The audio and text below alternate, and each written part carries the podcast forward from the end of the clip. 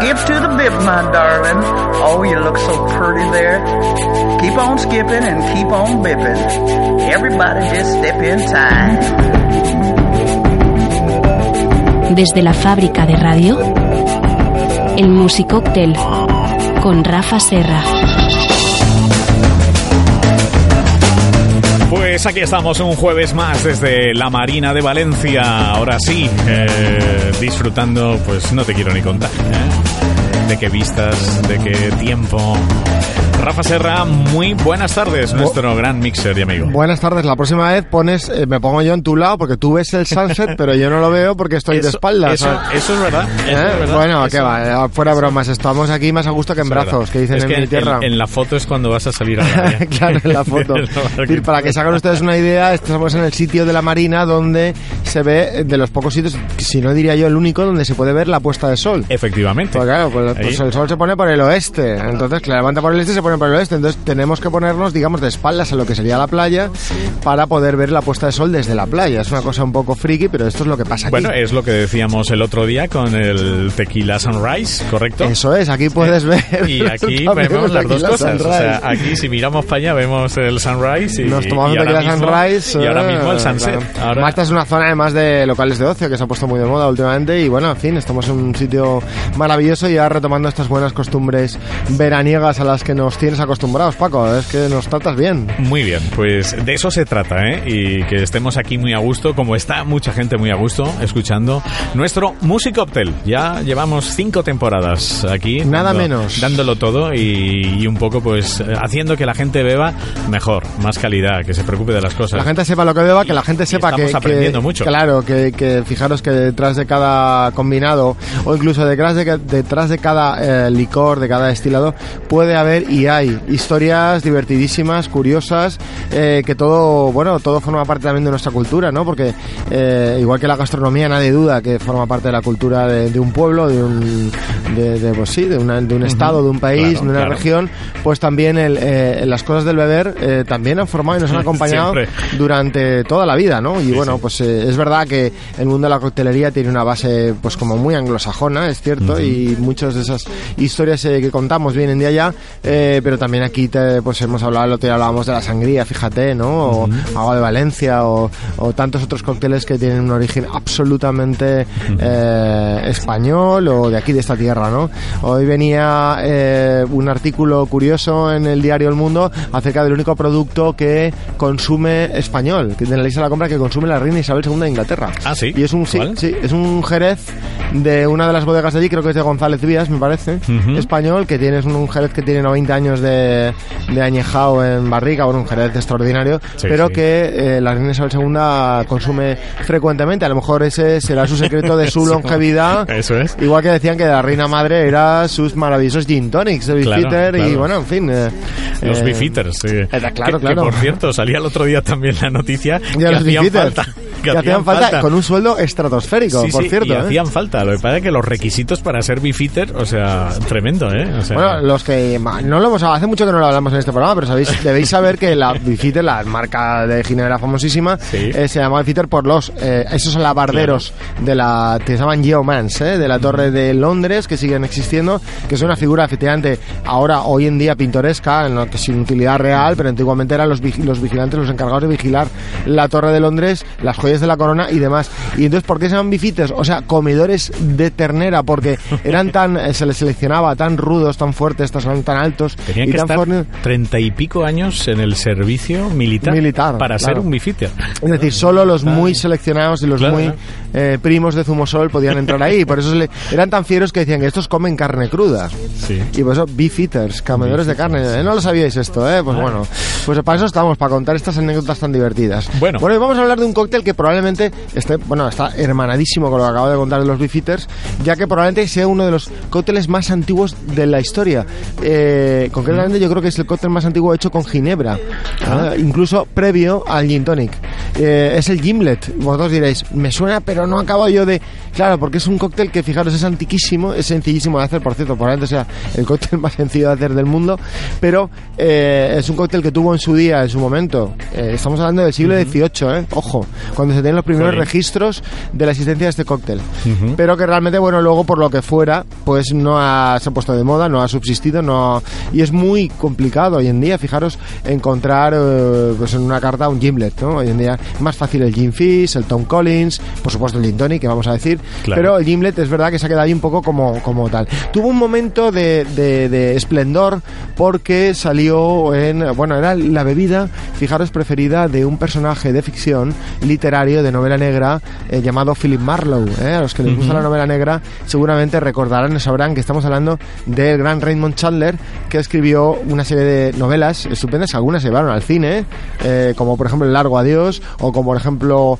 El Sueño Eterno, interpretadas por ese personaje que era un detective privado llamado Philip Marlowe. Bueno, ese personaje en el caso de El Sueño Eterno fue interpretado por un eh, maravilloso Humphrey Bogart que quiero recordar que tiene en esa película estupendísima tiene una frase que a mí me encanta y yo digo muchas veces ver. es que va a verlo eh, bueno va a ver a un señor que está investigando Philip Marlowe con su clásico imaginaros Humphrey Bogart el sombrero con la gabardina etcétera clásico Ese total cigarro. ese cigarro efectivamente Ajá. y entonces él eh, la persona que lo recibe le dice eh, ¿cómo le gusta el whisky señor Marlowe? y dice en vaso gracias entonces yo digo y yo siempre digo lo mismo ¿cómo te gustan a ti los cócteles? yo digo pues en copa porque claro ¿qué, Sí.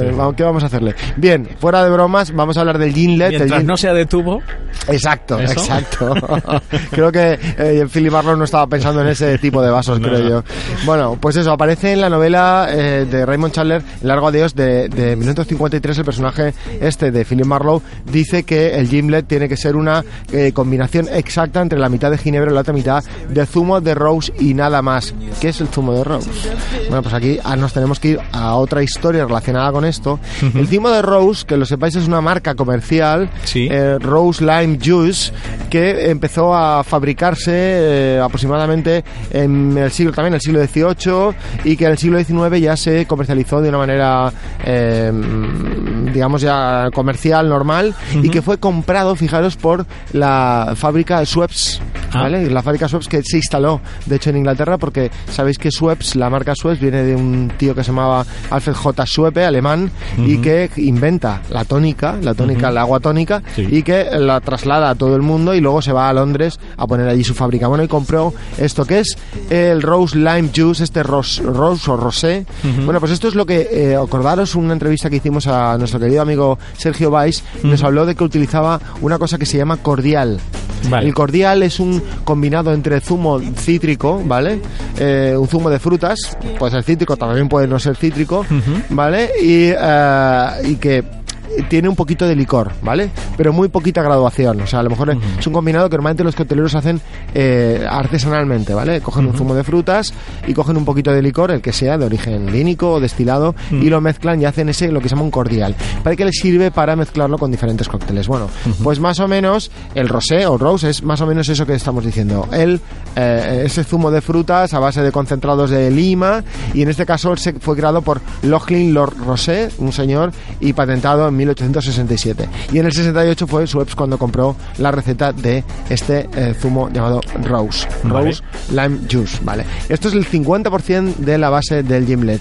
Y ahora diréis, has dicho que este cóctel es muy fácil de hacer, ¿dónde consigo yo esto? Pues os voy a dar la receta para hacerlo sin utilizar este concentrado de, eh, de lima, ese concentrado cordial de, Rose, ¿vale? Vale. Pero en cualquier caso que ten- tenéis que saber, bueno, ¿y de dónde viene el nombre de gimlet? ¿Vale? Porque diréis Sí. Que Gimlet, la traducción literal es barrena de mano. ¿Vale? La traducción del inglés. Barrena de mano es eso que utilizan los carpinteros, ¿vale? Entonces, se dice, se dice, pero esta teoría no es muy eh, apropiada, que al igual que los beefeaters, ¿vale? Este, eh, este, este combinado, el gimlet, lo tomaban los carpinteros, que eran tíos muy rudos también y muy fuertes y tal, y por eso se llama gimlet. Pero eh, la, la- la versión que yo creo que tiene más credibilidad es que este cóctel fue realmente inventado o eh, lanzado por la Marina, la Royal Navy británica, eh, a través de un señor de la Royal Navy llamado Sir Thomas Gimlet. ¿Eh? de ahí viene el nombre. O sea, de ahí también. Claro, claro, pero mucho antes, estamos hablando de 1753, ¿vale? Eh, Donde se...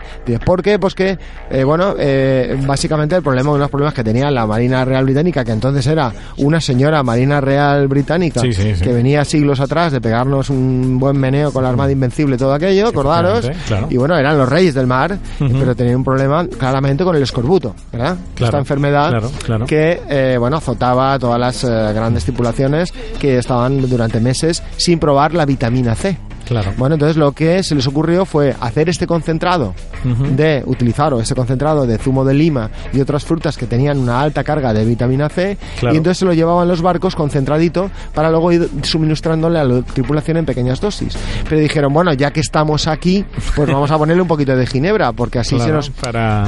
Sí, porque al acordaros además que era muy muy propio que a, a la tripulación se le pagara con, con dinero, con dinero del curso Y con bebida. y con bebida, Y con ¿eh? Con su ración de ron o su ración de, en este caso de ginebra. Y bueno, fijaros, fijaros, fue exactamente para intentar erradicar el escorbuto en la Marina eh, Real Británica. Fíjate. Y eh, utilizando esa mezcla en, en 50% entre ese concentrado llamado Rose Lime Juice y ginebra. Ginebra, ginebra, que en cualquier caso pues la ginebra que tuvieran ahí. Y eso es eh, eso es la historia, fijaros un poquito enrevesadita, pero al final estamos hablando No, de que de que empieza muy empieza en 1753. Es un cóctel antiquísimo y que ha subsistido y que a raíz de ese personaje de Philip Marlowe, de eh, Raymond Chandler, a quien le gusta la novela negra, rápidamente dirá que es uno de los grandes creadores de, de novela negra, pues bueno, pues eh, lo puso de moda fugazmente, es verdad, pero bueno, ahí se ha quedado, un cóctel y tal. Bueno, ¿cómo hacer un cóctel sin tener que recurrir a ese cordial tan difícil de encontrar?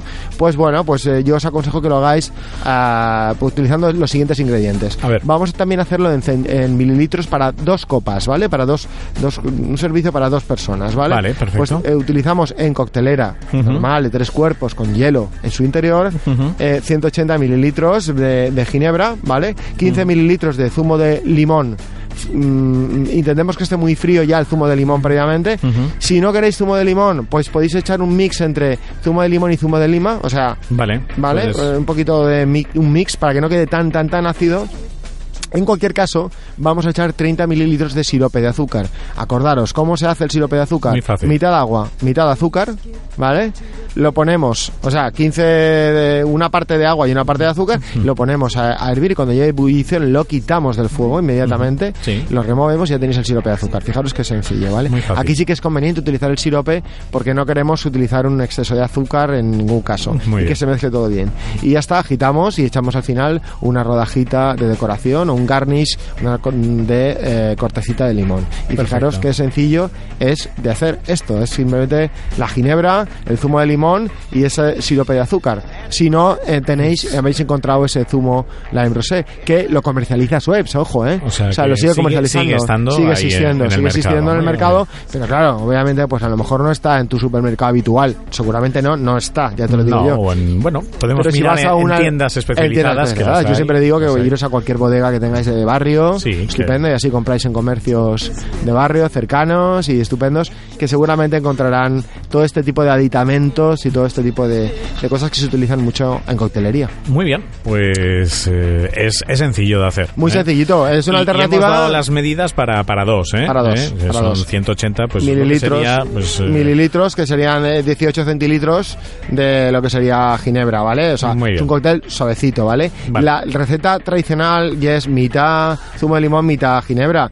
Es un poco más fuerte, ¿no? En este caso. Pero yo os digo que mm, es perfectamente es un cóctel muy refrescante, que tiene que servirse muy frío, que tiene que estar bien, frío la copa, sí. recordar siempre, y que es muy refrescante tomarlo en veranito, porque al fin de cuentas se trata de un Vale. de como es como la, versi- la versión eh, con zumo de lima o limón del famoso destornillador, que acordaros que es Sí. vodka con naranja, ¿no? Ajá, ¿Vale? Ese por es el destornillador. Y aquí utilizamos la barrena de mano. La barrena. Que es el gimlet, O sea, ¿eh? aquí- O sea, casi lo mismo. Y me ha recordado también a aquella historia épica que comentabas también con el ron, ¿te acuerdas? Que lo rebajaban ¿eh? Sí. en los barcos y demás. eh, no Claro. me acuerdo ahora. Para, sí, de- para el tema del grog. del grog. Eso Exacto, es, para eso que es. no para que no se pillaran demasiada borrachera. Eso es, eso es. Que estaba interesante que estuvieran contentos, pero no tanto. Pero no tanto. ¿eh? Eh, Lo que pasa es que la armada inglesa, pues lógicamente, en vez de con ron, pues lógicamente, pues Lo con ginebra. lo que tenían en casa. Con ginebra, Claro, que, es lo suyo.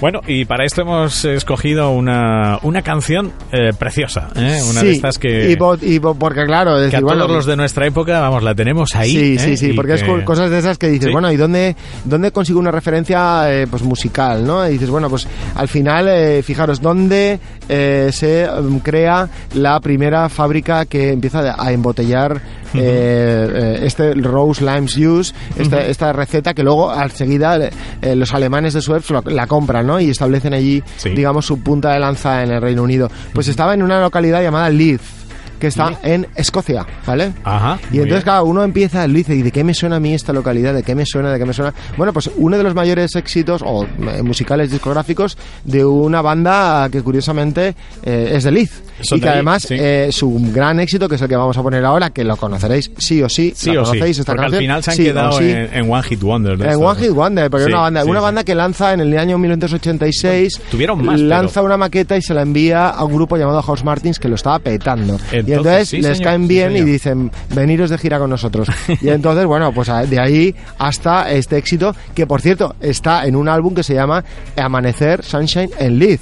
O Porque ellos que- son de Leith. muy bien. Y hacen una mezcla de folk. Y son gemelos. Sí, y tienen O sea, unas gafas de pasta. Y gafas de pasta y cantan Ahí, así muy sí, raro, pero sí. son folk rock, una cosa rara. ¿Sabéis de quién estamos hablando ya, digo yo, no? Yo creo que sí, pero Bueno, Sunshine and Lead, 1988. Éxito brutal interplanetario. Además, aquí sirvió como canción a un famosísimo spot de, de, También, también de es verdad, televisión, de una telefónica, una empresa de telefonía. sí. Y bueno, ahí fue un bombazo. Recuerdo que la bailamos todos sin parar. bueno, pues... Pues vamos a escucharla, ¿no? Pues vamos a No escucharla. decimos cómo se llama ni Eso nada. es, vale. Eso. Vamos directamente, que seguro la van a reconocer a la primera.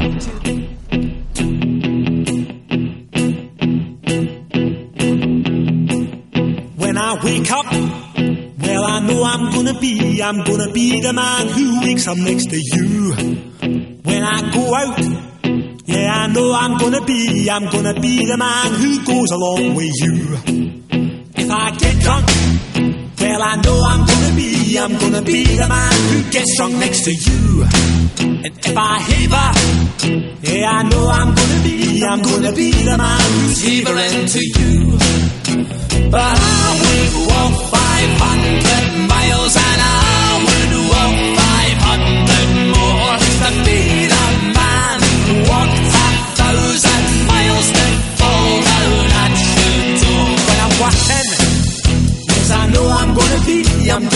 the man who's working hard for you.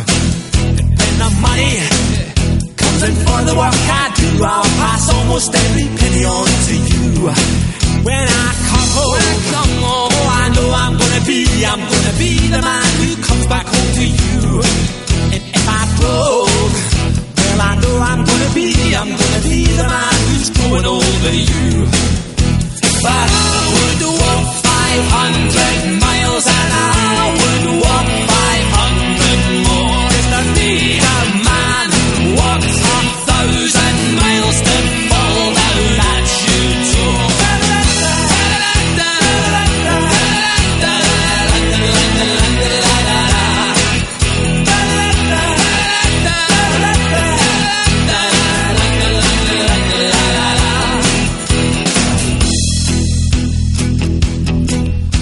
When I'm lonely, well, I know I'm gonna be, I'm gonna be the man who's lonely without you.